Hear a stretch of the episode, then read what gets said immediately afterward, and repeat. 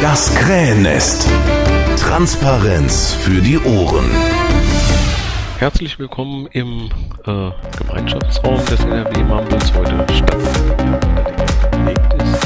Ich habe hier den Bernd bei mir, Bernd äh, Kasperidus, und der möchte gerne in den Bundesvorstand. Bernd, erzähl uns doch mal was von dir. Ja, dann fangen wir doch einfach mal mit dem Satz, der in keiner Bewerbung äh, fehlen darf, an und der jedem Personalleiter einen Tränen in die Augen treibt. Ich, Bernd Kasperidus, geboren am 16.08.1970, wurde als Sohn meiner beiden Eltern in Bad Staffelstein, Landkreis Lichtenfels, Bayern, geboren. Äh, 43 Jahre dementsprechend. Ähm, schon relativ früh war für mich klar, dass ich äh, relativ sozial engagiert bin, wobei ich als die Piratentätigkeit bzw. die politische Tätigkeit erst relativ spät angestrebt habe. Man muss dazu wissen, äh, ich bin in einer Familie groß geworden. Meine Mutter ist fast blind. Mein Vater war schwerer Alkoholiker.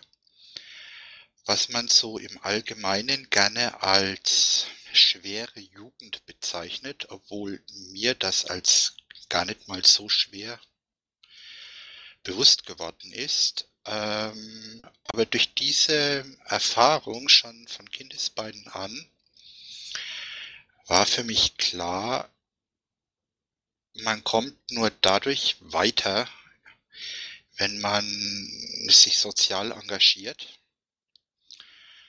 Und daraufhin folgte erstmal so dieser ganz normale Werdegang, also Schule, Beruf, durch verschiedene Ebenen. Man muss sagen, da bin ich relativ schnell durch, durch die Hochbegabtenförderung,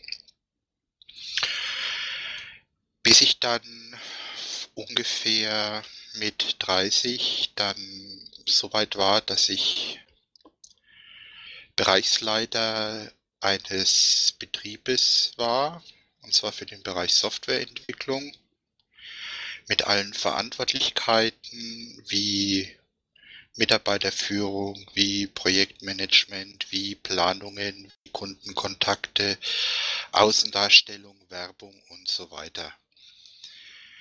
Diesen habe ich dann allerdings dann auch aufgrund meines sozialen Engagements aufgegeben.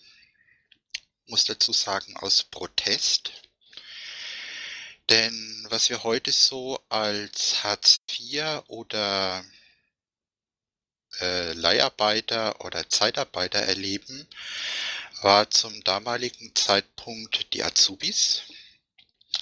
Und entsprechend hat die Geschäftsleitung meines Betriebes damals sehr viele, sehr viele, Entschuldigung, ich muss mal kurz hier die Texttranslation ausschalten, immer zwischen rein.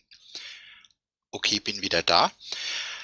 Auf jeden Fall, äh, die Geschäftsleitung hat damals ähnlich reagiert, viele Azubis eingestellt, sich nicht weiter um die Ausbildung gekümmert, es war ja egal, weil sie wurden ja eh nicht übernommen, wurden nur als billige Arbeitskräfte eingesetzt.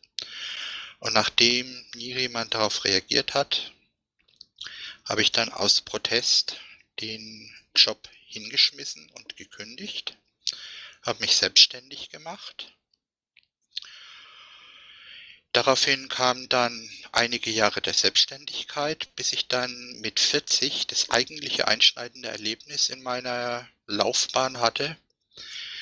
Aufgrund des beruflichen Stresses, aufgrund des privaten Stresses und aufgrund eines angeborenen Herzfehlers hatte ich mit 40 einen Schlaganfall, einen recht schweren. Und wie es dann immer so schön im Klischee heißt, äh, da läuft dann wirklich das Leben an einem vorbei. Und man überlegt sich, dass man doch einiges ändern muss. Und in meinem Fall hieß es dann, äh, Engagement, nicht mehr nur Fernseh anschreien oder nicht mehr nur sich lokal irgendwo engagieren, sondern wirklich in die Politik rein. Das war dann auch der Grund, wo ich äh, dann gesagt habe, jetzt beschäftigst dich mal mit einzelnen Parteien, wo dann auch relativ schnell die Piraten mein Hauptfavorit wurden. Denn ich bin sehr stark im Bereich Bürgerrechte, Menschenrechte, Gleichstellung engagiert. Einige wissen es, einige wissen es noch nicht. Äh, ich mache normalerweise kein Geheimnis drauf. Ich bin homosexuell und dazu noch einer von diesen sogenannten verrückten Fetischschwulen. Und als solcher wird mir jeder zustimmen können, weiß ich sehr genau, was Diskriminierung bedeutet und wie gerade auch in Deutschland immer noch in diesem Bereich sehr falsch läuft. Das war sozusagen mein Ausgangspunkt, aus dem ich mich dann in den Bereich eben Bürgerrechte, Menschenrechte, dann natürlich jetzt auch digitale Revolution, Privatsphäre, Überwachung und so weiter entwickelt habe. Das ist eigentlich im kurzen so der Werdegang, wie man so schön sagt, in fünf Minuten. Ähm, möchtest du irgendwas genaueres wissen, was dich interessiert? Ja, mich interessiert natürlich vornehmlich mal äh, die Zukunft. Du möchtest äh, in den Vorstand der Piratenpartei und hast dich da auf alle möglichen Ämter äh, beworben. Nee, nicht auf alle möglichen, auf alle politischen Ämter, soweit ich gesehen habe. Und ähm, das würde mich interessieren.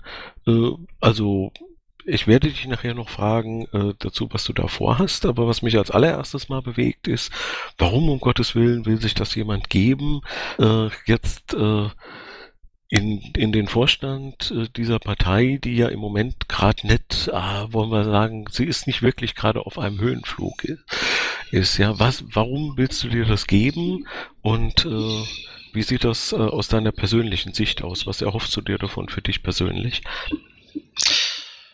Von mir persönlich hoffe ich den Traum Piraten, weil, wenn wir ehrlich sind, momentan sind die Piraten eigentlich immer noch ein Traum und eine Protestbewegung mit einer politischen Agenda.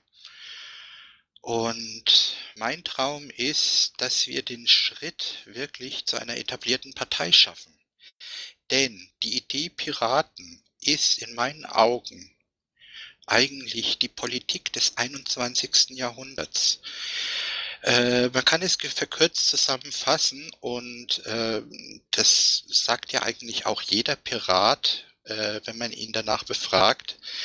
Wir haben jetzt mittlerweile die technischen Möglichkeiten und auch die Bildung in der Bevölkerung, die den Traum von Demokratie, der irgendwann mal vor 2000 Jahren in Griechenland geboren wurde,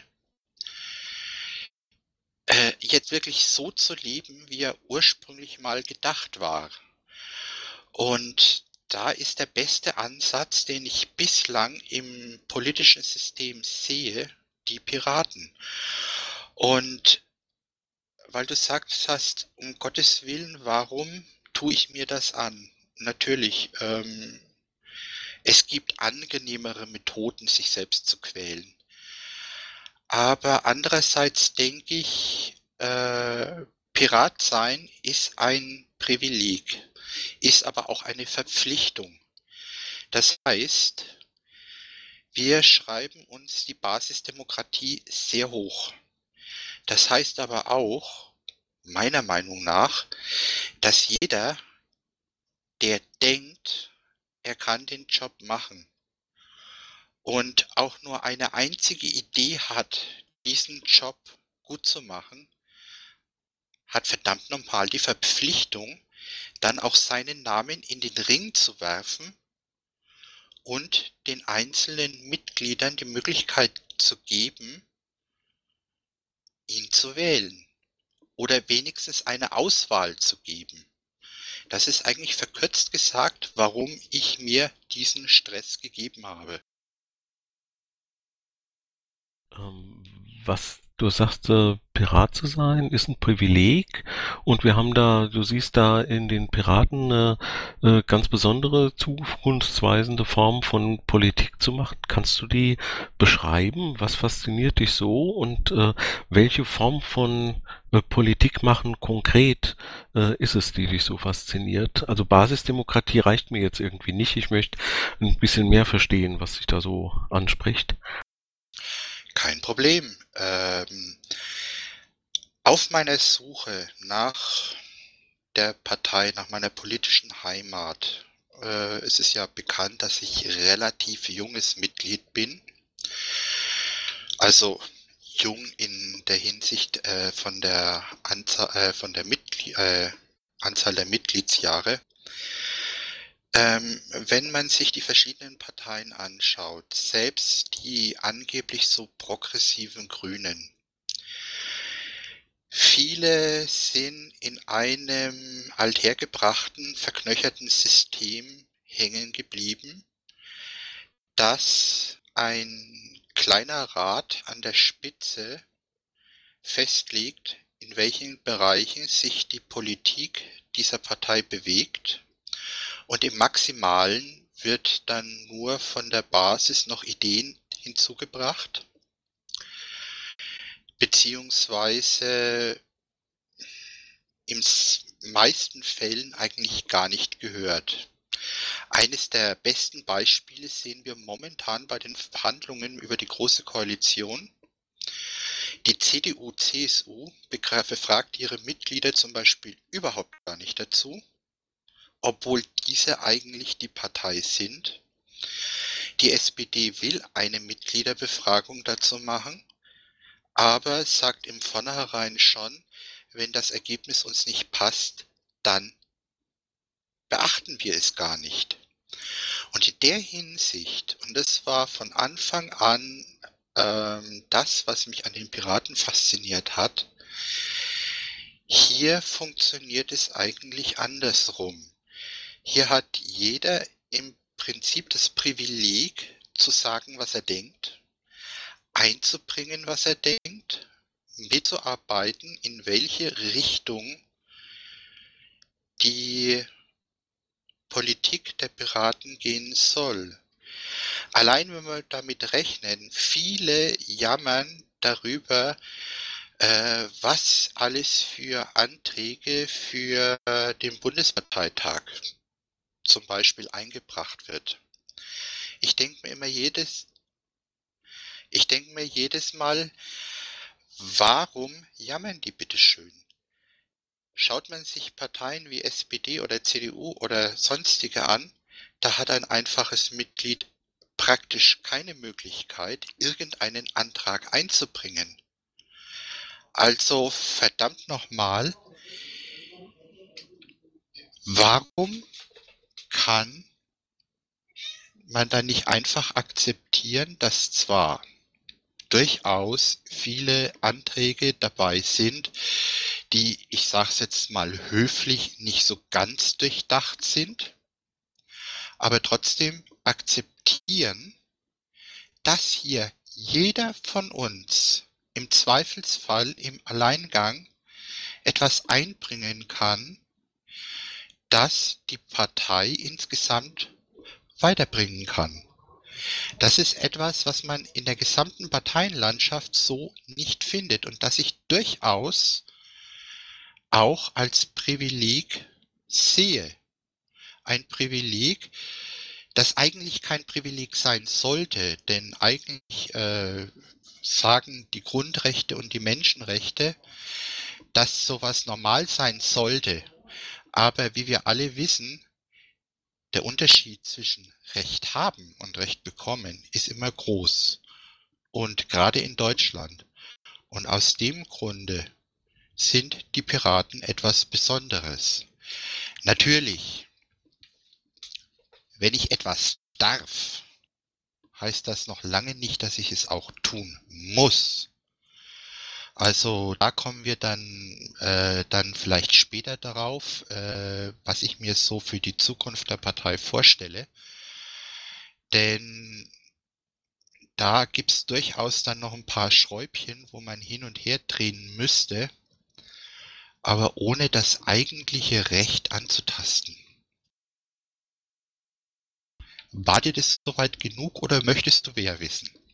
Oh, ich frage jetzt nach.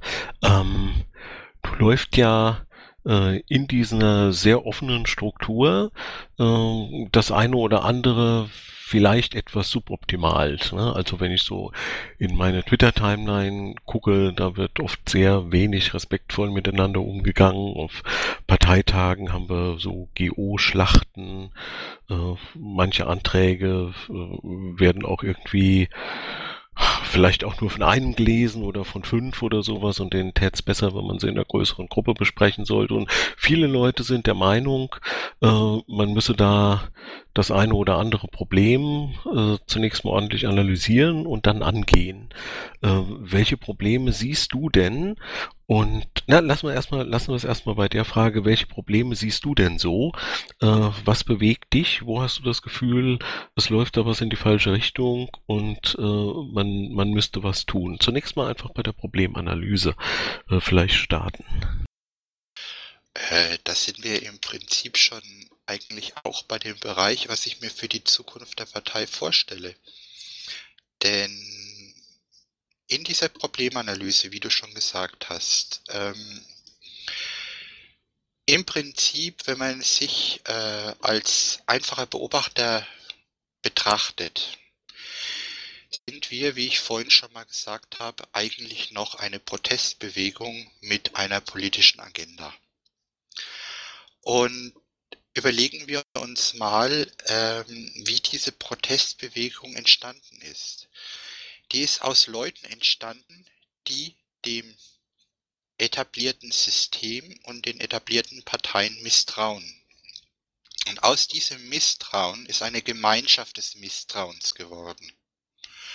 Und plötzlich sollen diese Leute zusammenarbeiten und sich gegenseitig vertrauen dass dann genau das passiert, was du gerade eben so schön beschrieben hast, wie zum Beispiel äh, Shitstorms, Twitter-Kriege und was weiß ich noch alles, dass sowas passiert, ist natürlich normal. Und das ist eigentlich auch mit unser größtes Problem. Denn dieses Problem schlägt durchaus auch auf die Außendarstellung durch. Schauen wir uns doch mal ein ganz einfaches Beispiel an. Warum finden die Piraten in der bundesweiten Presse fast nicht statt? Aber dagegen, zum Beispiel in Lokalpresse oder Regionalpresse, findet sie sehr wohl statt. Es ist genau auch wieder dieses Problem der Strukturen, die sich gegenseitig misstrauen.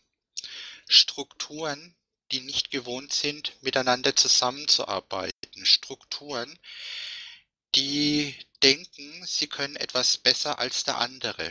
Oder Strukturen, die denken, äh, irgendjemand übervorteilt sie jetzt und selber aktiv werden.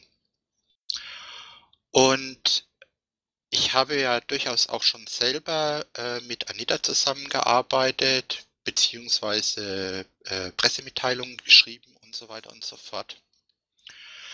Und da haben wir zum Beispiel das Problem, da muss ich kein Medienpsychologe sein, da muss ich kein Kommunikationspsychologe sein, aber stellen wir uns mal die Rolle eines Journalisten vor, der in einer sowieso schon in einer Diskus steht und mit zwei Gigawatt Musik beschallt wird von den ganzen Betrieben, Parteien, Unternehmen, die ihm täglich irgendwelche Informationen zuschieben. Und dann stehen noch 300 Mann außenrum und brüllen ihn an. Ja, da muss ich keine Psychologie studiert zu haben, um zu wissen, dass dieser Journalist sagt, ich zeig dir meinen Mittelfinger, leck mich bitte am allerwertesten und geht. Was würde aber, ge aber genau das ist unser Problem momentan.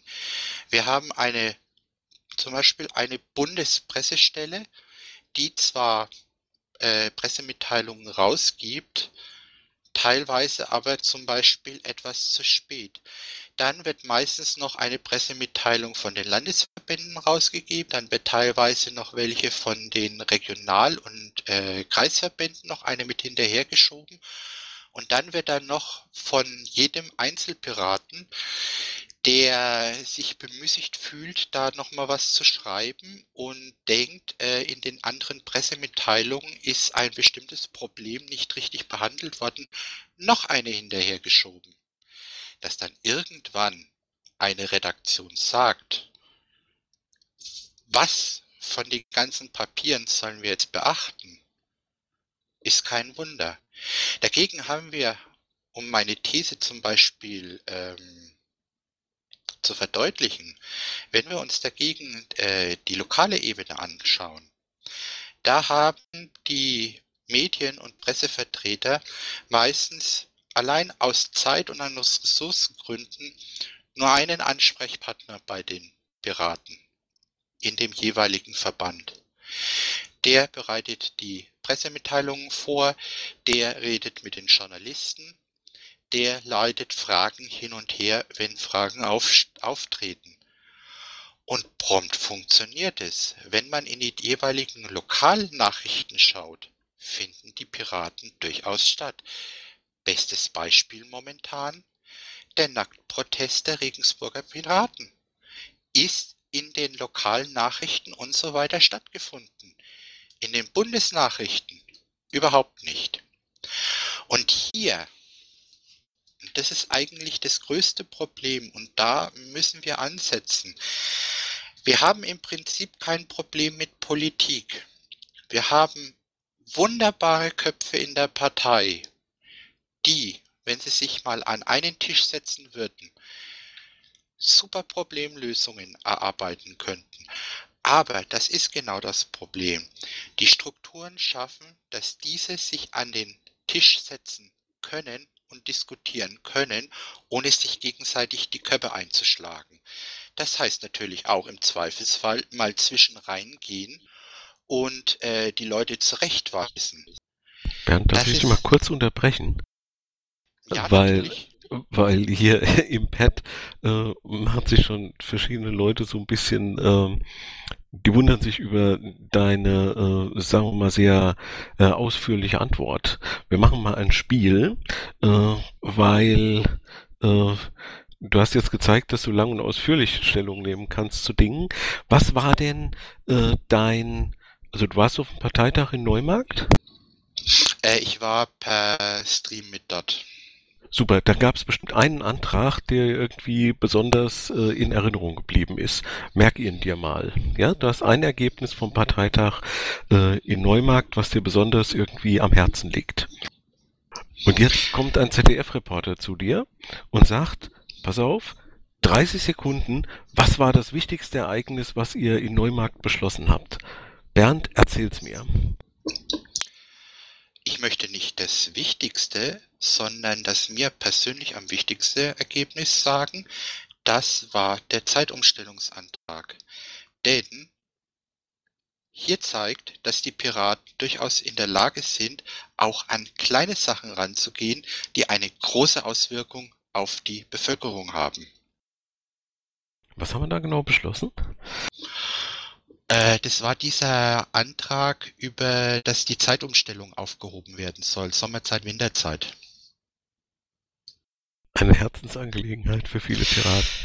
Das Aber das, mir, das, sagen wir mal so, es ist mir persönlich, du hast gesagt, ich soll mir einen raussuchen, der mir persönlich äh, mit am wichtigsten ist. Und da ich ein unheimlicher Morgenmuffel bin, ist er mir am wichtigsten. Sehr sympathisch. Äh, danke an den Pirate Joker für das Posten von dem Pad. Ähm, jetzt hast du gesagt, hey, wir haben da ein Problem äh, im Umgang miteinander und in der Pressearbeit. Ähm, was machen wir an der Pressearbeit künftig anders, wenn du zum Beispiel zum Vorsitzenden gewählt würdest Und äh, wie würdest du am Umgang miteinander arbeiten, äh, wenn du als Beisitzer gewählt würdest? Ähm, gehen wir erstmal aufs ähm, Umgang miteinander. Ähm, das ist ja wirklich, äh, da brauche ich ja niemanden äh, hier irgendwas erzählen, der ist ja teilweise auf gut Deutsch gesagt unter aller Sau. Sozialkompetenz und äh, auch wirklich nur einfachste Manieren nicht vorhanden.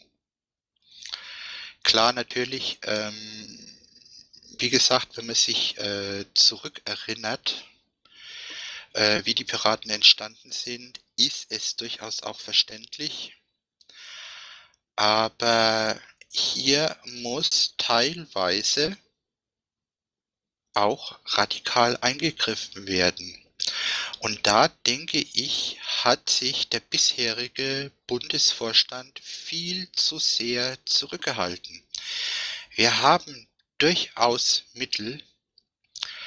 Ähm, natürlich, ich bin nicht derjenige, der äh, jetzt gerne, ich sag's mal so rum, Gewalt anwenden möchte. Das liegt mir fern. Ich bin eigentlich ein friedlicher Mensch. Äh, eine Freundin hat mich mal so beschrieben, der Bernd ist ein friedlicher kleiner Brummelbär, der harmoniesüchtig ist, bis man ihn zu sehr reizt dann wird er zum Grizzly. Und äh, so würde ich da eigentlich auch hingehen.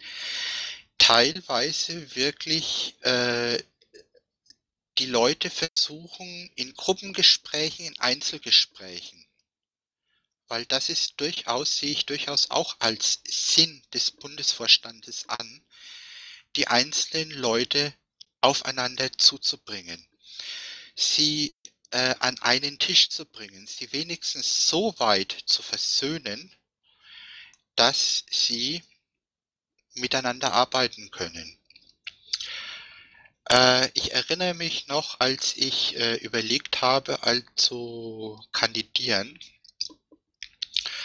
meinte jemand äh, zu mir, Bernd, wir kennen dich als jemanden, der jetzt nicht speziell eine spezielle Fraktion bevorzugt oder benachteiligt. Wir haben dich bisher immer als jemanden kennengelernt, der eigentlich recht fair mit allen umgeht. Natürlich, ich habe auch meine Menschen, die ich mag. Ich habe meine Menschen, die ich weniger mag. Ich bin auch nur ein Mensch. Ich bin auch nur in meinem Kopf festgerostet. Aber trotzdem sehe ich das dann auch meine, als meine Aufgabe an, gerade eben als Unbekannter, als jemand, der keine Allianzen in der Partei hat, als unbeschriebenes Blatt, die einzelnen Fraktionen, Grüppchen und so weiter nach Möglichkeit wieder an einen Tisch zu kriegen. Das kann zum Beispiel auch teilweise sein, dass einzelne AGs wieder an einen Tisch gebracht werden. Denn teilweise äh, entwickeln verschiedene AGs nebeneinander her, ohne miteinander zu reden, weil sie spinnefeind sind. Ich erinnere da nur mal, ich glaube, das war Ende letzten Jahres, an den großen Kampf mit der AG Gesundheit. Da haben sich dann am Schluss, glaube ich, vier AGen gebildet, die nebeneinander hergebildet haben. Sorry, da muss eingegriffen werden. Das darf man nicht einfach geschehen lassen. Wir haben es damals ähm, untereinander erledigt. Aber da muss eingegriffen werden, da muss relativ schnell eingegriffen werden. Mach mir den Grizzly. Äh, zwei AGs äh, kloppen sich in so, dass es den inneren Frieden in der Partei stört. Äh, die haben eigene Blogs, die verteilen Flugblätter mit Piratenlogo drauf und fetzen sich in der Öffentlichkeit. Bernd macht den Grizzly. Was tust du als Vorsitzender? Ich mache den Grizzly ganz einfach.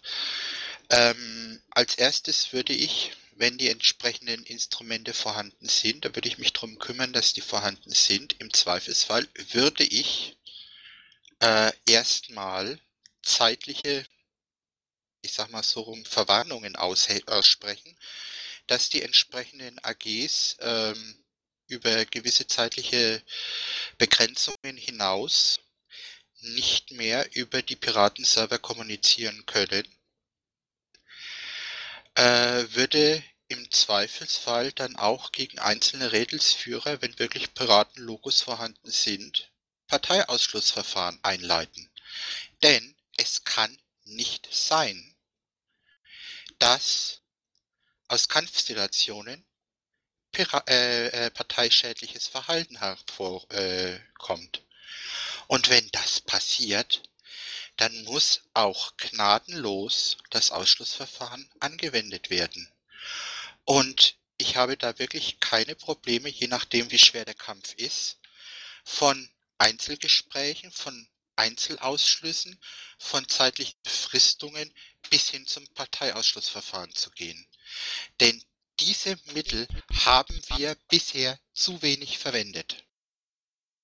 Äh, jetzt ist es ja so, dass selbst äh, wenn mal auf einer Mailingliste jemand wegen extremen Störens irgendwie mal ein paar Tage gebannt wird oder so, selbst dann wird äh, ja der Ruf nach Zensur laut, ne, weil viele Leute ja irgendwie nicht wirklich in der Wikipedia nachgeguckt haben, was Zensur bedeutet. Das passiert dir, du ziehst das durch, ne, du haust einfach mal ein paar Leute von der Mailingliste runter für zehn Tage, äh, wo die ganze Mailingliste dich äh, hochlobt dafür und dann wird der Zensurvorwurf laut. Wie gehst du damit um? Denen sage ich klipp und klar, die sollen, wie du schon sagtest, sich überhaupt mal über Zensur informieren, bevor sie den an äh, den Vorwurf laut werden lassen. Denn Zensur ist schnell geschrien.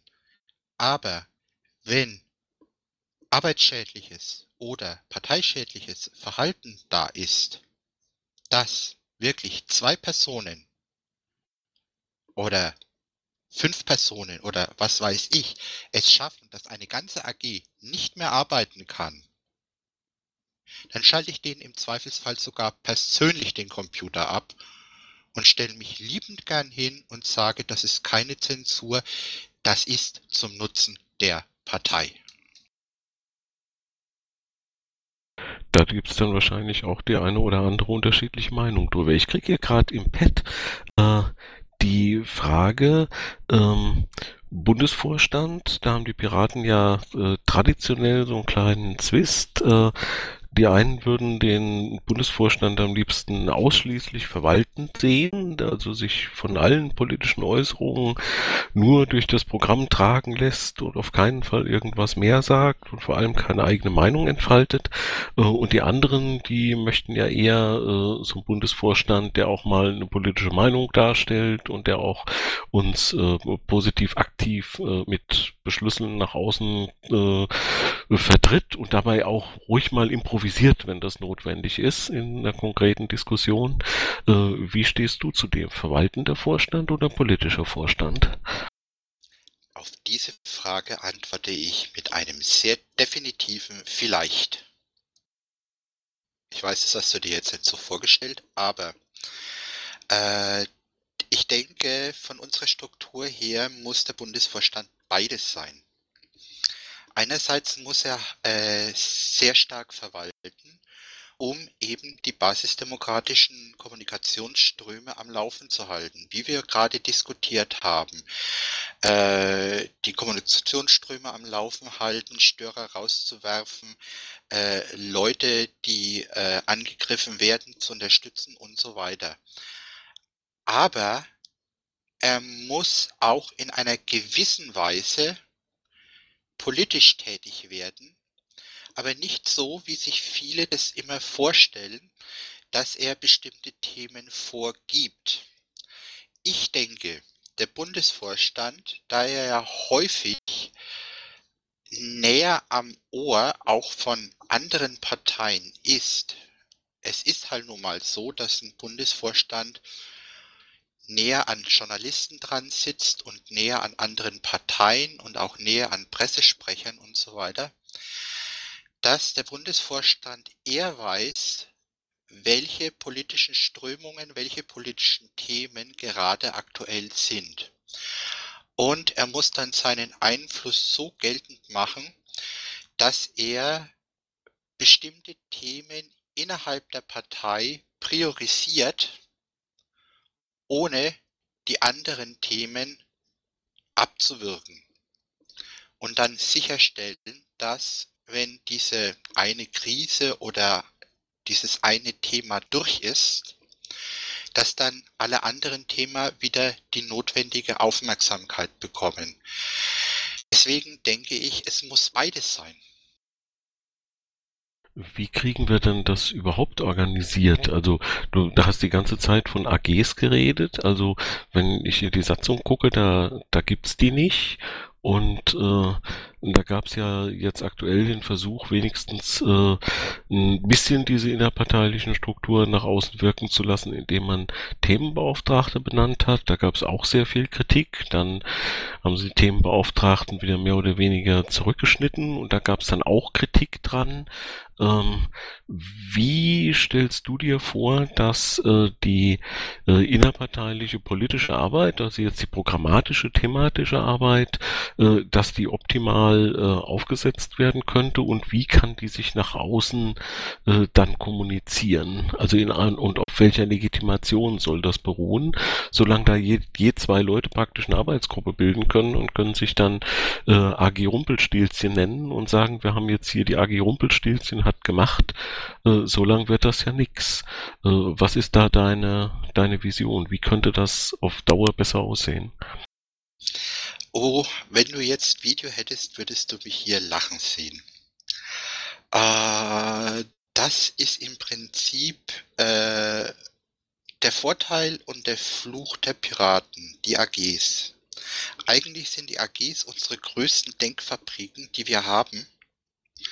Auch wenn ab und an mal Müll rauskommt und auch wenn ab und an sich äh, Spaß-AGs bilden, aber eigentlich sind diese AGs unser Kapital. Natürlich ist mir bewusst, dass ein Bundesvorstand eigentlich erst auf Beschlüsse des Parteitages handeln darf. Aber hier denken manche zu einfach. Ähm, Gerade in der Kommunikation nach außen denken viele, ja, es muss nur der Beschluss vorgelesen werden, es muss die Begründung vorgelesen werden und das war's dann. Dem ist aber nicht so. Äh, Dirk, ich denke, äh, du wirst es selber wissen, in dem Moment, in dem man in einer Pressekonferenz sitzt, werden auch Fragen kommen, die über Beschluss und Begründung hinausgehen und in dem Moment muss man wissen, was man sagt. Also denke ich, die Beauftragten waren gar keine so schlechte Idee. Äh, wir haben ihnen nur gar keine Zeit zum Funktionieren gegeben. Denn auch wenn wir neue Politik machen wollen, können wir uns an Altparteien orientieren. Denn was diese im organisatorischen machen, ist nicht unbedingt schlecht, per Definition. Ähm, das sind ja auch nicht von sich heraus jetzt alles kleine Diktatoren, die die Demokratie grundsätzlich abschaffen wollen, sondern die sind einfach in einer Struktur drinnen, die über jetzt zum Beispiel SPD 150 Jahre gewachsen ist, die sich nicht so schnell ändert. Aber wenn wir auf die anderen Parteien schauen, diese haben auch ganz bestimmte Gesichter, die bestimmte Themen vertreten und die sich auch mit diesen Themen auskennen und die dann auf die parteiinternen Arbeitsgruppen zurückgreifen, um bei Spezialfragen dort weitere Informationen zu bekommen. Also müssen wir die Kommunikation, erstens mal müssten wir das Thema Beauftragter wieder anfassen. Aber in einer Weise, dass diese die Möglichkeit haben, sich in ihre Aufgabe einzuarbeiten die Möglichkeit haben, auch äh, den Umgang mit Medien und mit der Öffentlichkeit zu lernen. Also nicht gleich wieder nach drei Wochen absägen, sondern denen wirklich mal drei Monate, vier Monate Zeit geben zu arbeiten und sich überhaupt in diesen Job einzuarbeiten, bevor man sie raus auf die Leine hängt äh, für die Wölfe zum Fressen. Genauso. Bernd, wann, wann ist denn der erste Themenbeauftragte äh, benannt worden? Äh, der erste Themenbeauftragte ist, soweit ich weiß, benannt worden, sogar schon vor meinem Eintritt. Aber das, die eigentlichen ja, Masse an Themenbeauftragten war im Frühjahr dieses Jahres. Ah ja, und, da war diese Vorstellungsrunde in Berlin, ne? Genau, und das war eben zum Beispiel auch das Problem. Die Auftrag Beauftragten wurden benannt und eine Woche später sind sie im Prinzip schon in die Öffentlichkeit getreten worden. Das ja, wie würde man sich, würdest du dir das vorstellen? Das äh, würde es also, wenn du würdest du als Bundesvorstand vorantreiben, dass äh, es weiterhin Themenbeauftragte gibt äh, für bestimmte Themen, die dann äh, mit einem gewissen Mandat die programmatischen Positionen in ihrem jeweiligen Themenbereich äh, auch äh, proaktiv nach außen vertreten? Genau das würde ich tun. Allerdings mit dem Unterschied wie bisher. Erstens, ich würde diese Themenbeauftragten allgemein bei einem Parteitag wählen lassen für eine gewisse Amtszeit, nicht ein Jahr, sondern vielleicht zwei Jahre oder länger, denn diese müssen eine gewisse Kontinuität ausstrahlen. Sie müssen ein verlässlicher Ansprechpartner für die Öffentlichkeit, für die Presse sein. Dadurch haben wir eine gewisse sage ich mal, Legitimierung äh, von Seiten der Parteibasis, dass diese auch mal im Zweifel eine Aussage treffen können, ohne vorher einen Parteitag abwarten zu müssen. Und dann würde ich diesen Leuten erstmal, sagen wir mal, einen Monat, zwei Monate, drei Monate Zeit geben, sich in ihr Themengebiet, soweit es die Piraten betrifft, soweit es unsere Standpunkte betrifft, soweit es unsere Begründungen betrifft, einarbeiten zu lassen. Eventuell auch für Leute, die nicht so geübt sind mit dem Umgang mit der Öffentlichkeit oder mit freiem Reden oder sonstigem, würde ich dann auch im Zweifelsfall aus der ein entsprechendes Training spendieren und erst wenn diese Einarbeitungszeit vorbei ist, würde ich diese wirklich in die Öffentlichkeit schicken, so dass es im Prinzip nicht wie jetzt zu einem Überfahren kommt. Das war eigentlich der meiner Meinung nach der große Fehler, der jetzt begangen wurde mit den derzeitigen Themenbeauftragten. Sie wurden benannt, wurden in die Öffentlichkeit gekickt, friss oder stirb und die meisten sind gestorben. Ähm, ich bitte dich jetzt mal um, also ich will einfach mal ein paar Themen abfragen. Ich krieg laufend Beschwerden, dass wir so lang reden und einige denken, wir machen hier wirklich nur bis neun. Äh, Sehe ich jetzt nicht so, also ich bin da eher so der Open-End-Mensch und äh, solange das spannend ist. Und du auch nicht, hab, hast du vorhin schon gesagt, genau. Ähm, deswegen, äh, wir können ein bisschen länger reden, trotzdem möchte ich ein paar kurze Statements, äh, dass wir mal ein bisschen drei, vier reinkriegen. Wie stehst du denn zur SMV? Wenn die Themenbeauftragten da unterwegs sind, es gibt ein konkretes Problem, könnte so ein Themenbeauftragter ja auch mal in die Basis hineinrufen und gerne eine verbindliche Aussage von der gesamten Basis haben wollen? Ich finde die SMV eigentlich keine schlechte Idee, nur in dem momentan, äh, äh, wie sie momentan geplant sind, finde ich sie eher problematisch. Warum? Was ist, was, was konkret äh, siehst du als geplant?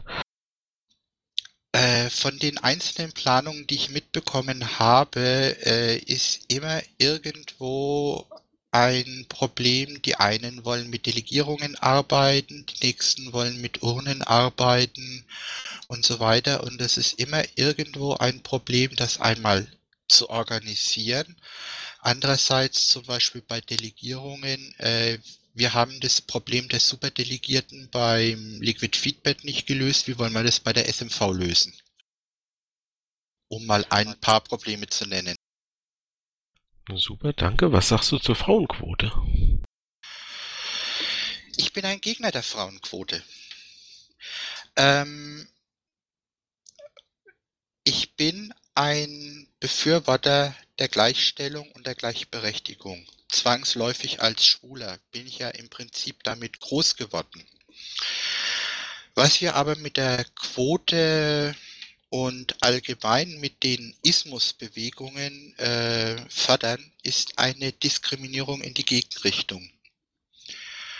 Ähm, teilweise auch eine Diskriminierung der einzelnen Gruppen selbst. Denn, seien wir mal ehrlich, wenn heutzutage eine Frau sagt, ich bin glücklich so wie es ist, äh, ich bin zufrieden mit meinem Leben, ähm, ich finde alles super, nur lediglich mit der Bezahlung könnte ein bisschen besser laufen, wird sie von den Feministinnen härter angegriffen, weil sie muss doch verdammt nochmal ein Opfer sein und äh, muss von den Maskulinisten unterdrückt sein äh, als von sonst wem. Also äh, ich denke, wir müssen diese ganzen Ismusbewegungen hinter uns lassen und zu wirklicher Gleichstellung und wirklicher Gleichberechtigung kommen. Was ist deine Meinung zum Länderrat? Oder hast du schon mal von diesem Antrag gehört, der da äh, angeblich aus der Marina Kassel entstanden ist? Also ich habe davon gehört. Was genau geplant ist, muss ich ganz ehrlich gestehen, weiß ich nicht. Mein Tag hat auch nur 24 Stunden. Ähm, Also ich sag mal äh, ganz kurz, damit, damit, du den Kontext hast. Äh, es gab einen Ansatz, der inzwischen, glaube ich, nicht zum Parteitag eingereicht ist als Antrag, ähm, dass man eine Art äh, Bundesrat, Übertragung des Bundesrates, nämlich von äh, den Ländern gewählte äh, Leute in ein äh, Gremium setzt, wo dann aus jedem Land, glaube ich, eine oder zwei Leute da sind und die die Möglichkeit hätten, äh, zum Beispiel Bundestag, äh, Bundesvorstandsneuwahlen anzusetzen, äh, wenn der Bundesvorstand äh, nicht keinen Parteitag zum Zweck der Neuwahl einberufen möchte.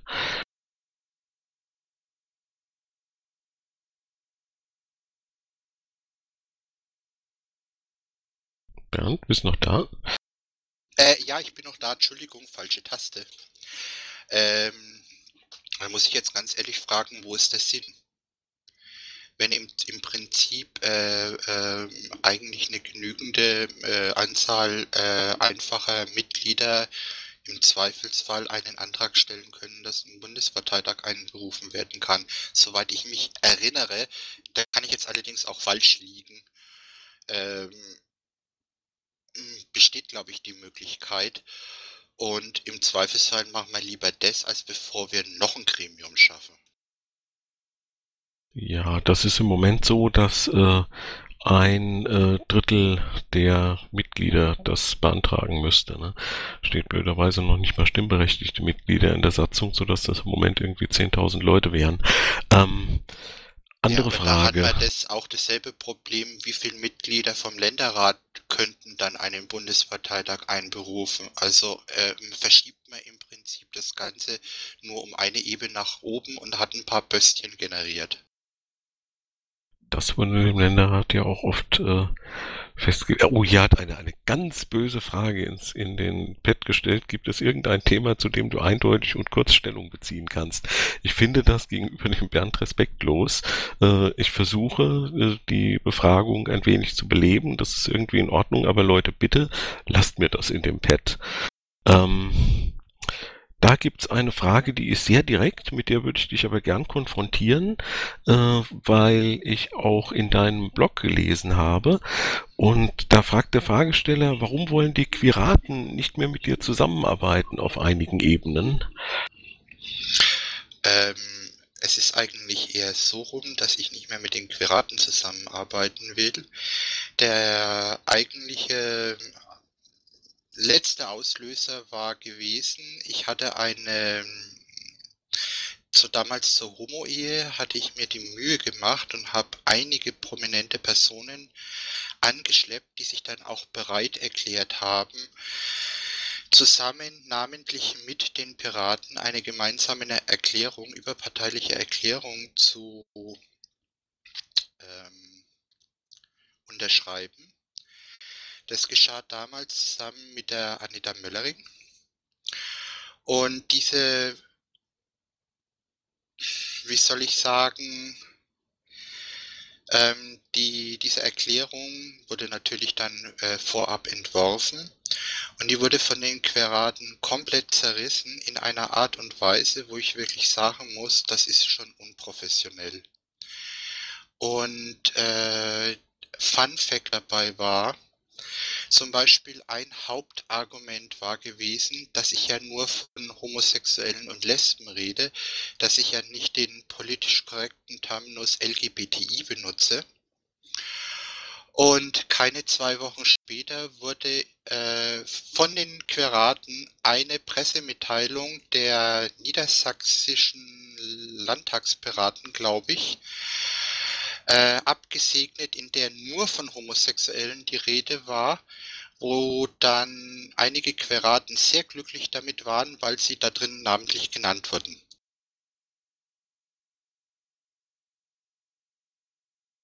Mhm, ich würde gerne die Nachfrage aus dem Pad nehmen. Ähm, die mag etwas konfrontativ formuliert sein, aber warum eigentlich nicht?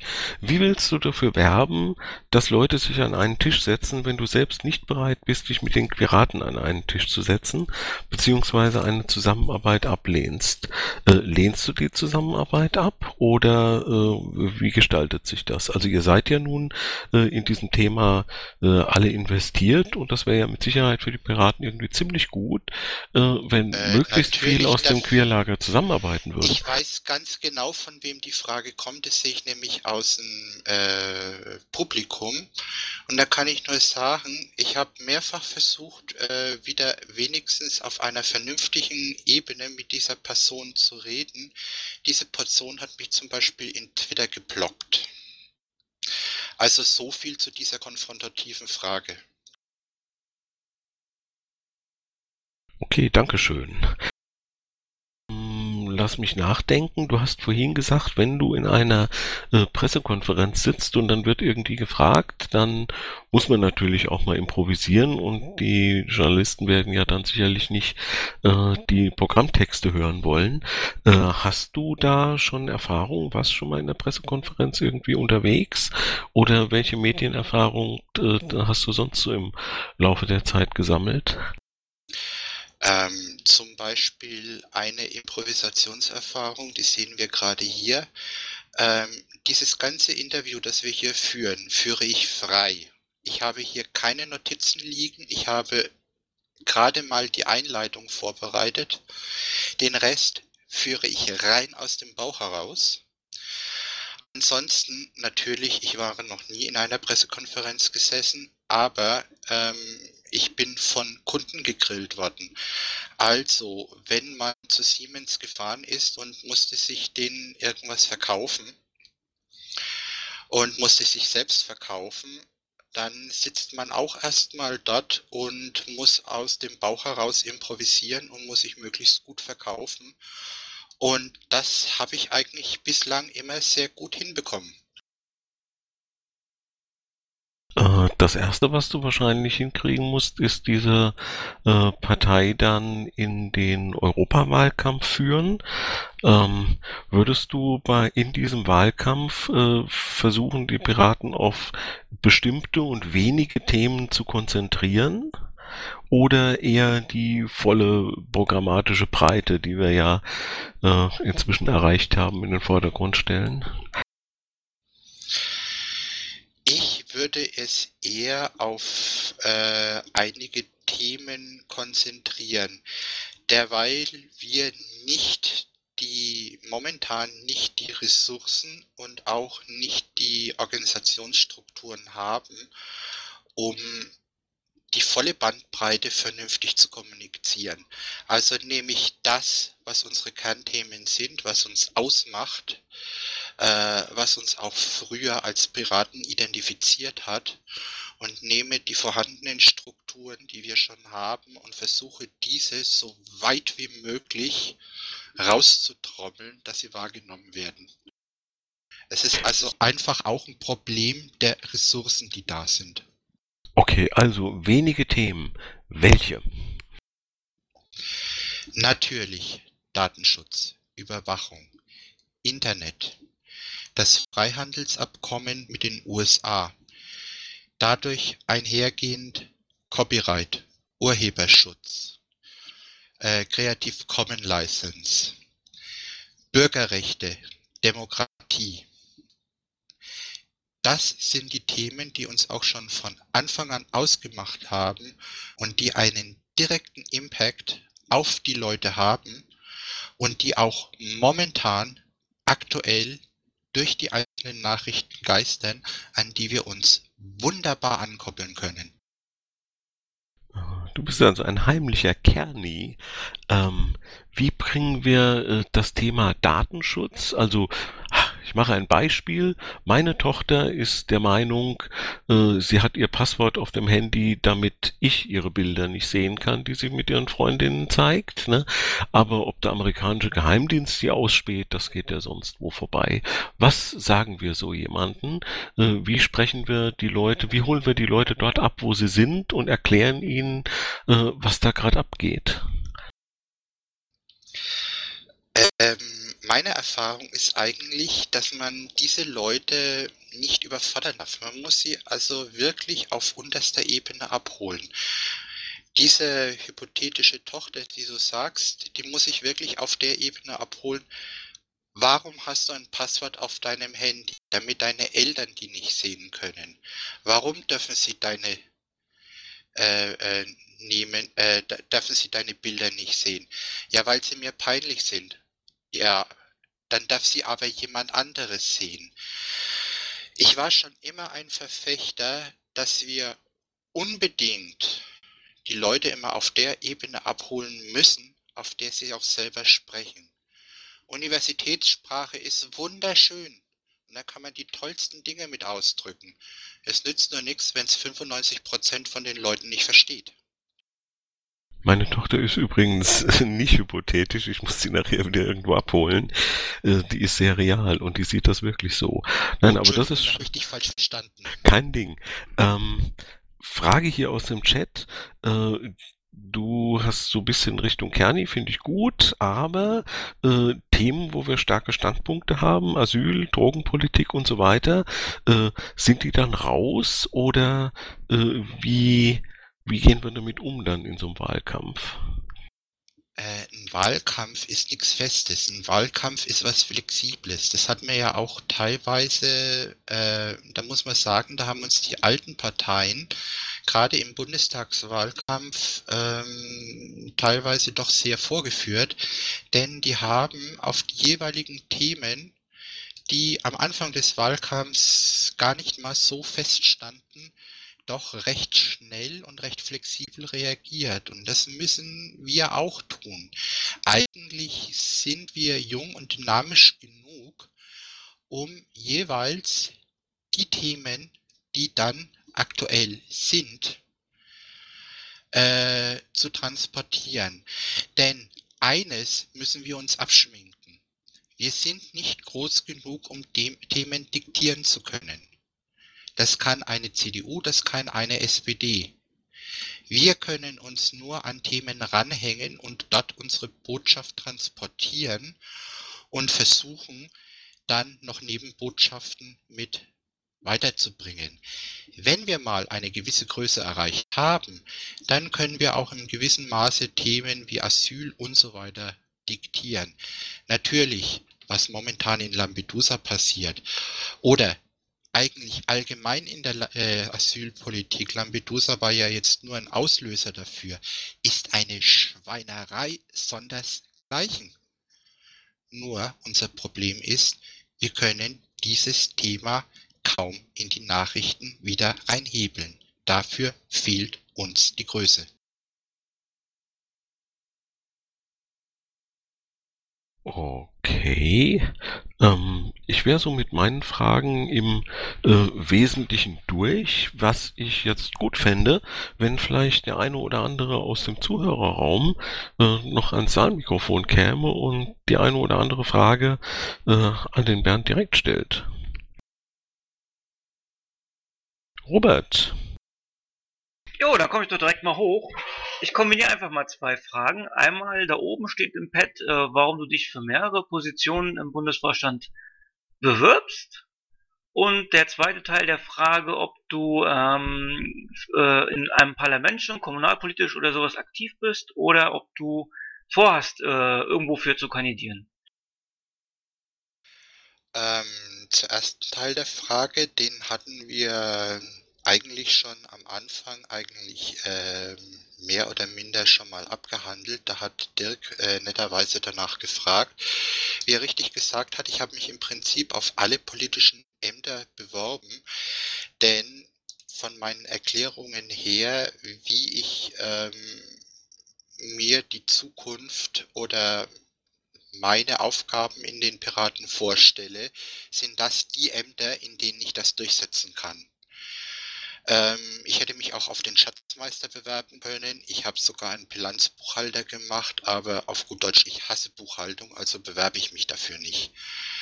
Ähm, ansonsten, wie gesagt, ich sehe eine Möglichkeit, wie man den Paraten weiterhelfen kann. Und deswegen sehe ich es als meine verdammte Pflicht an, dann auch meinen Namen in den Ring zu werfen. Äh, zu deiner zweiten Frage. Ich habe sogar äh, aktuell für den Bundestagswahlkampf 2013 als Listenkandidat für die Bundestagswahl kandidiert. Ich würde auch wieder für die Bundestagswahl kandidieren. Meine Themen wie eben Gleichstellung von äh, Schwulen und Lesben ist ein Bundesthema, das hauptsächlich im Bundestag äh, beraten wird.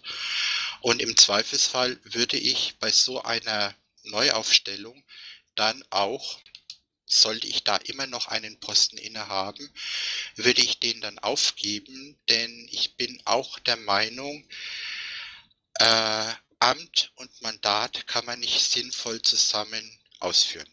Da fehlt einfach die Zeit dazu. Äh, Bernd, die äh, Positionen im Bundesvorstand, die verschiedenen Ämter äh, sind ja durchaus etwas unterschiedlich beschrieben. Ähm, besonders äh, spannend ist immer, wie der politische Geschäftsführer äh, sein Amt ausfüllt und äh, das gibt ja dann die eine oder andere Überraschung, dass dann Beisitzer und Stellvertreter entdecken, sie wollten ja eigentlich lieber politische Geschäftsführer werden und dann tauscht man mal so unter der Fahrt. Äh, was verstehst du denn ganz persönlich für dich unter politischer Geschäftsführer und wenn du gewählt würdest als politischer Geschäftsführer, wie, mit welchem Fokus würdest du äh, dieses Amt ausfüllen? Äh, nach meinem Verständnis muss der politische Geschäftsführer im Prinzip im Tagesgeschäft die Partei nach außen vertreten. Ähm, äh, sorry, hier ist gerade mal wieder Mumpel zwischen rein. Äh, er muss nach. Boah. Politischer Geschäftsführer nochmal so, ja, ne? Ja, also bei den bei der sorry, CSU hier, ist mir, das mir der Terrier, ne? Ähm, ja, nee, äh, politischer Geschäftsführer ist nach meinem Verständnis jemand, der im politischen Alltagsgeschäft, also medial, öffentlich, die Partei nach außen vertritt, der die Positionen nach außen vertritt, der das Ganze kommunizieren muss, der dann nach meiner Idee von den Beisitzern von diesen mit unterstützt wird. Aber er trägt im Prinzip die Hauptlast der, des politischen Alltagsgeschäftes. Das heißt, er muss im Zweifelsfall auch mal eine Aussage treffen, die jetzt so nicht von einem Parteitag genehmigt wurde, die aber sich im Rahmen der des Politikverständnisses der Piraten bewegt. Dankeschön. Ähm, Trammelsmart hat eine Frage. Du bist Dirk, oder? Ja, ja, hi. Hi, ich auch. Wer hat eine Hi, Frage Bernd. los? Jo. Ähm, Hi. Hi. Wir sehen, dass Themen quer durch alle Parteien geklaut werden. Wir haben, wir sind gerade in der doofen Situation, eine fast 80-prozentige Regierungskoalition zu haben und damit keine Opposition. Was ist, wenn die Opposition und auch Regierung unsere Themen, uns durch Übernahme unserer Themen blutleer saugen? Auf was ziehen wir uns zurück und du bist Bufo? Äh, das ist natürlich immer ein Problem im politischen Geschäft. Hier Ich weiß, deswegen frage ich. Ja, lass mich halt mal einrei äh, äh, einleiten. Mein Gott. Okay. Züsseses. Immer diese Jungspunde. Ich bin älter wie du. Hey, jetzt machen wir hier keine Senioritätsdebatte, sondern bitte die Antwort von Bernd. Ähm, nee, ähm, natürlich äh, ist immer die Gefahr, dass das äh, Blut leer gesaugt wird. Allerdings muss man dazu sagen, wir haben auch einige Pfunde, mit denen wir wuchern können. Denn wir haben es zum Beispiel, noch bevor äh, zum Beispiel die Bundesregierung sich der Netzdebatte angenommen hat, äh, mit ACTA gestoppt. Wir waren mit Teil der Bewegung, die ACTA gestoppt hat. Und das muss dann rausgestellt werden. Und das muss dann den Leuten auch definitiv klar so vor die Füße geworfen werden. Wo waren sie verdammt nochmal, als ACTA im Europaparlament war? Beispielsweise beim Thema Netzpolitik. Darf ich kurz? Natürlich. Ähm, das habe ich selber in Podiumsdiskussionen schon erlebt, dass ich genau den Angriff gefahren habe und der einfach verpuffte, weil ACTA auf EU-Ebene haben wir ja. Ähm, ich gebe dir jetzt ein Stichwort, nämlich Systemänderung. Sag mal dazu was in Kombination mit meiner letzten Frage, weil das wäre zum Beispiel mein Rückzugsgebiet. Äh, Systemänderung inwiefern? Da musst du jetzt ein bisschen mehr geben. Äh, wie Politik wird. Das Betriebssystem-Update. Ach so, so meinst du es. Okay. Ja, ja. Ähm, da muss man dann, da hat man dann zum Beispiel auch ein Pfund zu wuchern. Da muss man ganz einfach fragen, da kann man jeden CDU, SPDler, FDPler äh, in die Enge treiben, indem man ihm einfach fragt, wo sie denn waren, als zum Zeitpunkt der Wiedervereinigung lieber eine Übernahme der DDR gemacht wurde, um zu verhindern, dass eine neue Verfassung vom Volk abgestimmt wurde. Und äh, wo sie denn waren, äh, als immer wieder versucht wurde, die vom Parlamentarischen Rat vorgesehene Volksentscheide auf Bundesebene durchgesetzt werden sollen und äh, wie sie denn überhaupt äh, da äh, etwas ernst meinen können, wenn sie schon bei diesen einfachen Sachen gekniffen haben. Danke. Stefan, du hast auch noch eine Frage.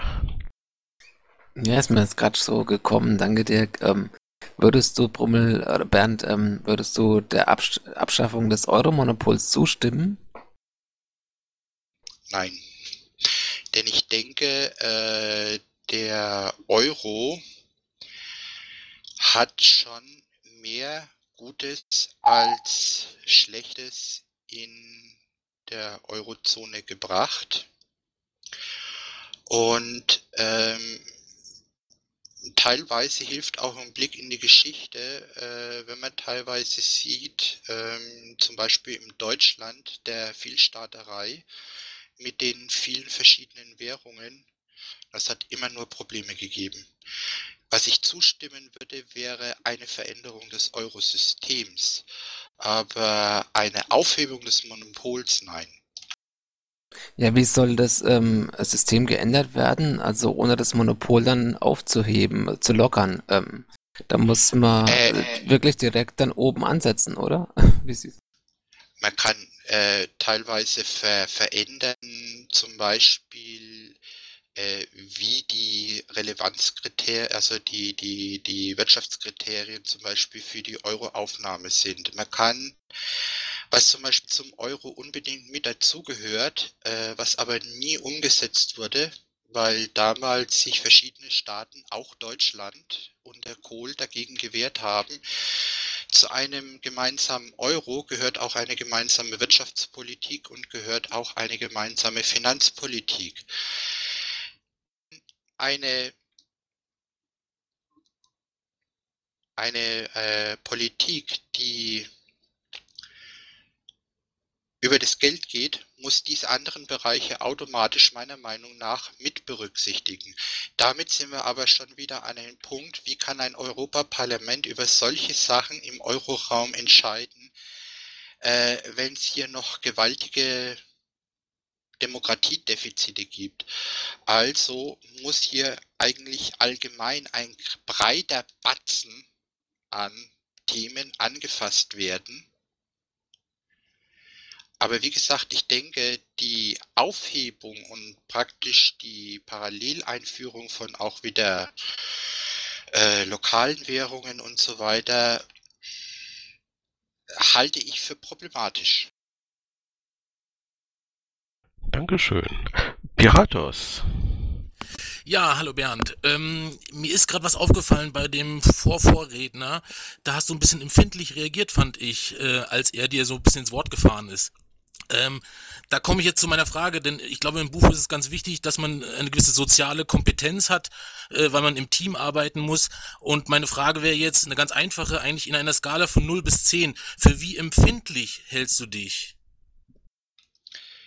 Äh, ich halte mich von für gar nicht empfindlich. Das nur, wie du schon sagtest, ähm, soziale Kompetenz und dazu gehört, dass man den anderen ausreden lässt. Und äh, ich empfand es eigentlich nicht als empfindlich, sondern so als kleinen Schnick, dass er sich da eigentlich dran erinnern soll, dass man jemand anderen ausreden lässt. Das ist aber, denke ich, nicht als empfindlich, sondern das ist einfach was, was man in der Diskussion macht, um den anderen in der Hitze des Gefechts daran zu erinnern, äh, dass man hier gewisse Regeln zu beachten hat.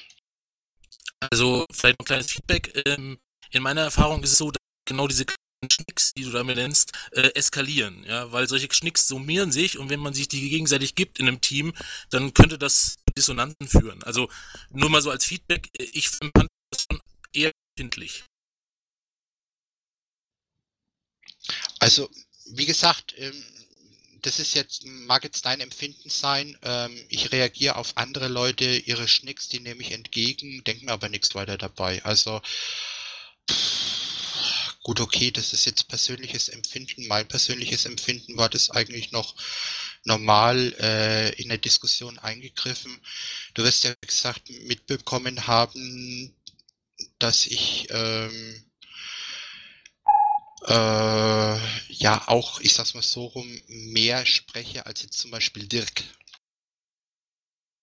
Na gut, du wirst ja auch gegrillt, nicht ich, ne? Ähm, Warum andere eigentlich? Frage. Ja, das manchmal überlege ich mir das auch. Aber äh, folgende Frage: Du bist äh, Vorsitzender einer Nerdpartei, ja, mit einem erheblichen Nerdanteil, insbesondere der Safford zum Beispiel, offensichtlich ein Nerd.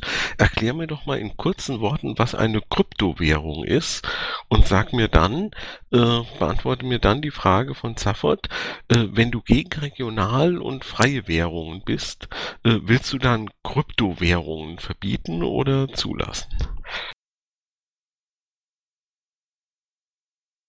Ich sag ja, wenn schon Nerdpartei, dann richtig, ne?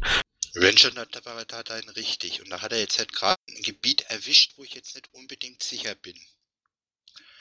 Ähm, soweit ich weiß, sind Kryptowährungen, ich gebe es offen ehrlich zu, ich habe mich damit nie weiter beschäftigt, äh, sind Währungen, rechnergestützte Währungen, die äh, wie Bitcoin und so weiter durch äh, gewisse Algorithmen berechnet werden. Ähm, freie Währung, im Prinzip bin ich dagegen nicht, nur das Problem ist, äh, Bitcoin und andere Kryptowährungen sind ja auch noch nirgendwo als offizielles Zahlungsmittel zugelassen. Wir müssen ja auch irgendwo jetzt äh, realistisch sagen, äh, gehst du am Wochenende zum Einkaufen in den Edeka und bezahlst mit Bitcoin. Also Kryptowährung muss ich ganz ehrlich sagen, da bin ich jetzt unsicher. Also Okay, wir kriegen nachher noch vom, ähm, äh, vom Stafford, glaube ich, eine kleine Vorlesung über äh, Kryptowährungen. Finde ich interessant. Äh, muss ich jetzt ehrlich zugeben, ich hätte auch null und nada gar keinen Plan davon gehabt. Macht nichts. Aber ich habe Plan von Drogenpolitik und ich habe eine Frage. Was ist denn unsere Position in der Drogenpolitik? Äh, unsere Politik in der Drogenpolitik ist äh, die Legalisierung von weichen Drogen, wohlgemerkt weichen Drogen. Also Drogen, die aus unerfindlichen Gründen in der Vergangenheit äh, mit einem Bann belegt wurden, obwohl sie in einer Reihe mit jetzt legalen Drogen wie zum Beispiel Nikotin, Koffein oder Tein und so weiter stehen. Was nicht Politik der Piraten ist, ist eine Freigabe der harten Drogen, wie zum Beispiel Crystal Meth oder ähnlichem. Also auch synthetische Drogen und so weiter. Dann würde ich dich ganz, ganz dringend bitten, unser Wahlprogramm nochmal genau zu studieren an dieser Stelle. Es ist mir ein inneres Herzensanliegen, dass meine Grumpy Cat jetzt das hier ins Mikrofon springt. Okay, Gut, da gebe ich zu. Äh, wenn du sagst, dass ich da Dings habe, dann lese ich das gerne nach. Ähm, kein Problem. Kann ich nur empfehlen und das werde ich mir jetzt auch zur Gewohnheit machen. Jeder von diesen acht Kandidaten, die ich hier äh, befragen werde, wird mit irgendeiner zufälligen Frage aus dem Programm konfrontiert. Ähm, hätte noch jemand eine Frage an den Bernd? Die Birgit, bitteschön. Ja, Bernd, du hast vorhin das Freihandelsabkommen mit den USA angesprochen. Ähm, hast es auch durchaus etwas kritisch gesehen. Äh, es gibt Stimmen, die sagen, man müsste den Landwirtschaftsteil aus diesem Abkommen herausnehmen. Wie stehst du dazu? Ähm, ich finde es allgemein einen Schwachsinn, dass wir äh, Landwirtschaftsprodukte über See schiffen. Also ich weiß gar nicht, wieso die da drin sein sollen. Nur damit äh, große Ökokonzerne, also große äh, Genkonzerne wie Monsanto oder sonstiges äh, hier ihre Sachen frei verkaufen können. Ähm, meiner Meinung nach gehört das raus. Äh, das gehört sowieso die gesamte Agrarpolitik äh, überdacht. Denn was zum Beispiel momentan passiert, wir bauen Mais und Raps an wie irre, um Benzin herzustellen. Äh, aber ein Bauer kann von seiner Milch nicht leben. Und äh, auch hier muss allgemein ein komplettes Umdenken her. Also hat meiner Meinung nach der gesamte Landwirtschaftssektor auch nichts in diesem Freihandelsabkommen zu suchen. Vielen Dank. Darf ich noch eine Frage nachschießen? Selbstverständlich, Birgit. Gerne.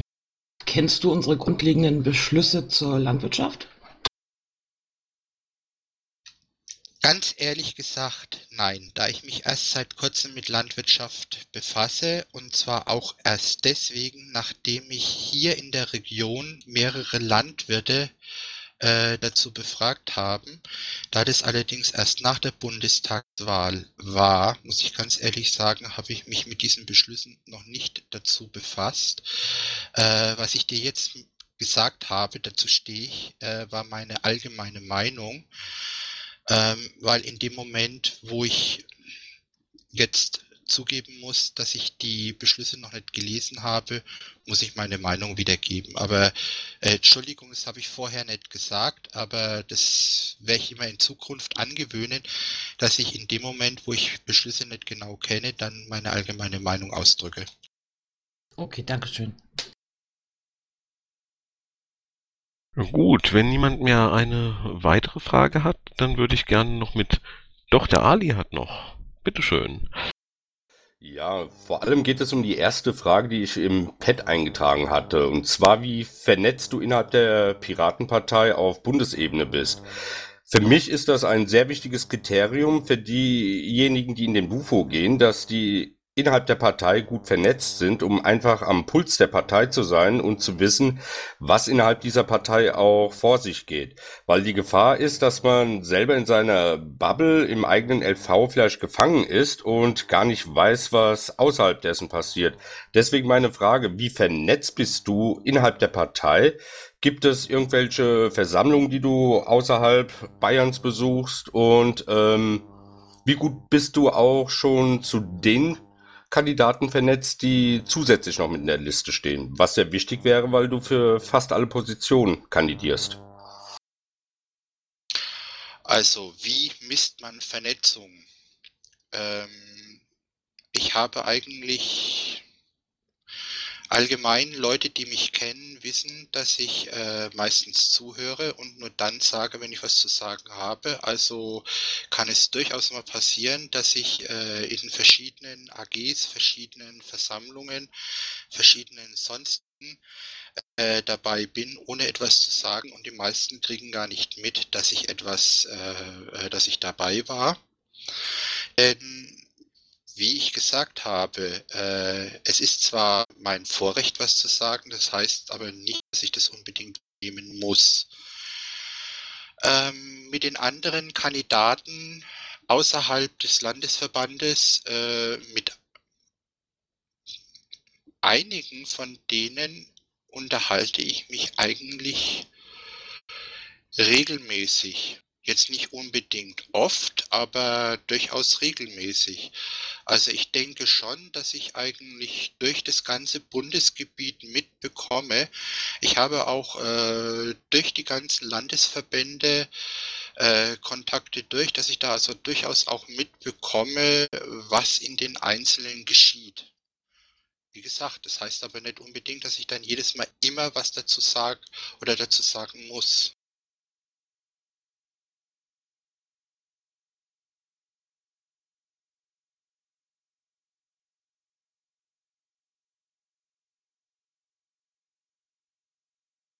So, super. Ähm, ah, die Birgit, äh, Birgit, bitte. Ja, ich habe noch eine weitere Frage an dich.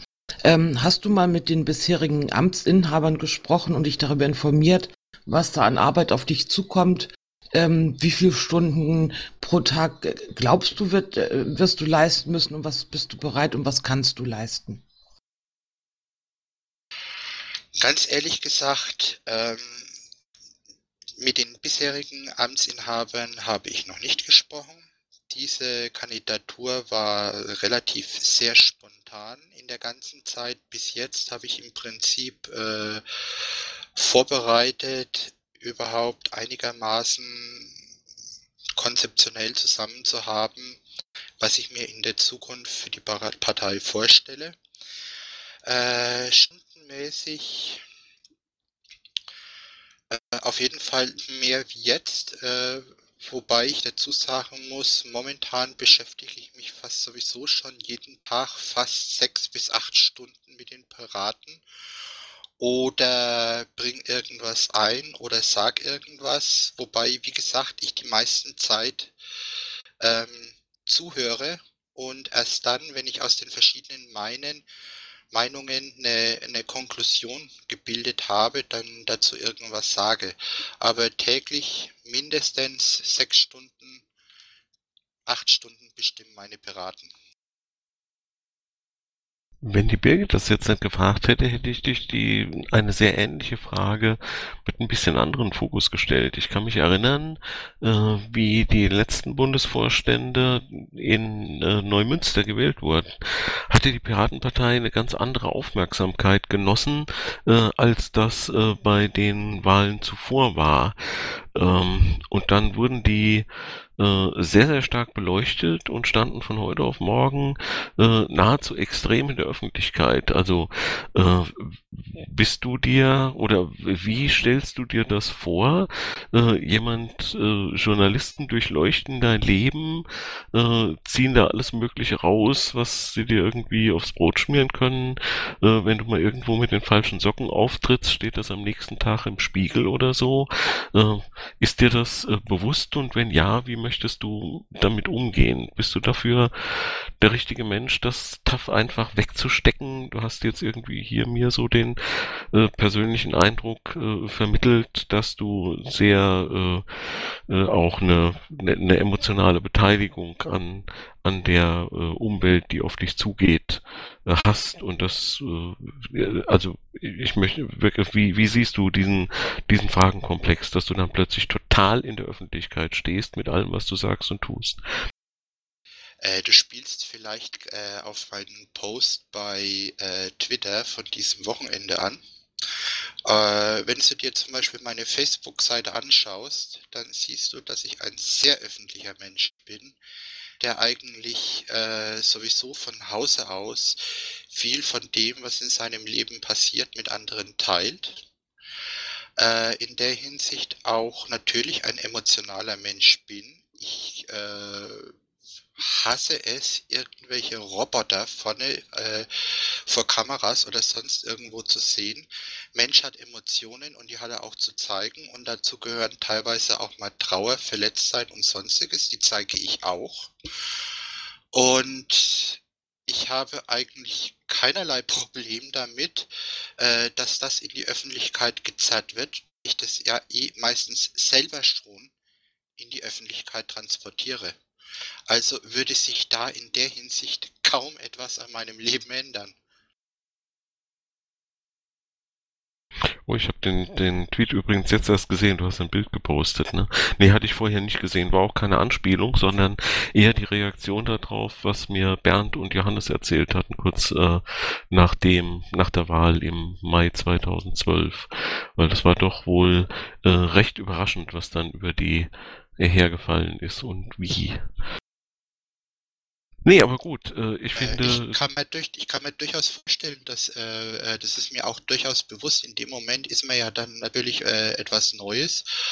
Und äh, mir ist es auch durchaus bewusst, dass aufgrund meines Lebenswandels ich eine bunte Kuh bin. Man muss sich nur mal meine Facebook-Seite angucken, dann weiß man, dass ich äh, die bunte Kuh bin, die man durchs äh, Dorf treiben kann. Das war mir im Vorhinein schon klar. Äh, aber wie gesagt, ich führe mein Leben schon seit Jahren eigentlich sehr offen. Ähm, rede auch über Sachen, die mir nicht so dolle gelungen sind mittlerweile relativ offen. Also deswegen habe ich in der Hinsicht eigentlich kaum ein Problem. Kein Ding. Bernd, äh, ich glaube, durch das Gespräch haben sich jetzt die Zuhörer und auch die äh, Hörer da draußen an den Geräten am Nebelhornradio äh, ein gutes Bild machen können. Äh, wir waren nicht böse miteinander, wir waren aber auch nicht unkritisch und heiti-deiti. Und äh, ich freue mich, dass du da warst. Äh, freue mich, dass du äh, auf alle Fragen geantwortet hast. Äh, das wir waren bestimmt nicht unkritisch, weil du hast mich ja bei zwei, drei Sachen erwischt, wo ich gesagt sagen, zugeben musste, oh, da bin ich jetzt momentan blank. Also äh, muss ich sagen, also äh, von meiner Seite, ich gebe es zu, ich habe mir es schlimmer vorgestellt, aber ähm, es war angenehm, aber trotzdem ein paar Mal bin ich schon ins Schwitzen gekommen. Ja, aber wir sind ja hier äh, dafür berühmt, dass wir grillen. Da ist es heiß, da darf man mal ins Schwitzen kommen. Trotzdem machen wir das nie respektlos. Und deswegen wird auch niemand hier irgendwie richtig abgekocht. Um mal bei den Geflügelvarianten zu bleiben. Äh, ich danke dir nochmal, dass du gekommen bist. Äh, solange das Radio noch läuft, würde ich gern äh, ansagen, dass ich morgen auf dieselbe Weise mit dem Florian Unterburger, äh, Florange, äh, spreche aus Sachsen am Mittwoch, äh, dann um 21 Uhr mit dem Inside X, äh, dem Thorsten Wirth aus Frankfurt. Am Donnerstag mit dem Hendrik Stiefel, Querulantenwahn aus Thüringen und am Freitag um 21 Uhr mit der Hasserklicke, von der ich leider nicht sagen kann, wer das ist, am darauffolgenden Montag um 20 Uhr mit dem Björn Semrau und am darauffolgenden Dienstag noch mit dem Seekor Stefan Körner aus äh, Bayern und äh, dann ist endlich Parteitag und ich kann mich gemütlich zurücklehnen. Und jetzt würde ich den zu bitten, äh, die äh, Sendung zu beenden und auch die Aufnahme, wenn das geht. Der ist nicht da, also senden wir weiter. Das macht ja auch nichts. Na, dann kann ich ja nochmal eine Werbung äh, äh, äh, rauslassen in dem Humor, der mir äh, nachgesagt wird. Wählt mich oder ich ziehe mich nackig aus. Oh, so schlimm, aber bitte nicht auf den Parteitag. Denk dran, Bremen, Dezember, ja, da ist das kalt. Ja, nee, eine gute Freundin hat mal zu mir gesagt, Mann, du bist durchgeknallt und daraufhin habe ich nur geantwortet, äh, damit hast du durchaus recht, aber in den letzten sieben Jahren hat mich leider niemand durchgeknallt. So ein Mensch bin ich. Na, hoffen wir, dass das dann im Spiegel steht. Ich würde vorschlagen, weil äh, das Nebelhornradio jetzt läuft, entweder wir sind uns dessen bewusst, dass das läuft, können einfach ein bisschen äh, weiter hier gemütlich schwätzen und äh, diese Runde aufhören, oder wir gehen einfach in den dicken Engel und können da völlig unter uns und ohne Nebelhorn ähm, da noch ein bisschen reden. Äh, den Hörern des Nebelhorns, äh, denen äh, sage ich natürlich schön, dass ihr alle da wart. Ich bin gespannt, äh, wie viele es waren. Und äh, bis morgen. Intro und Outro Musik von Matthias Westlund. East meets West. Veröffentlicht unter Creative Commons Lizenz. Nicht kommerzielle Nutzung und Remix erlaubt. Krähennest bei Twitter. At Krähennest. Mit AE.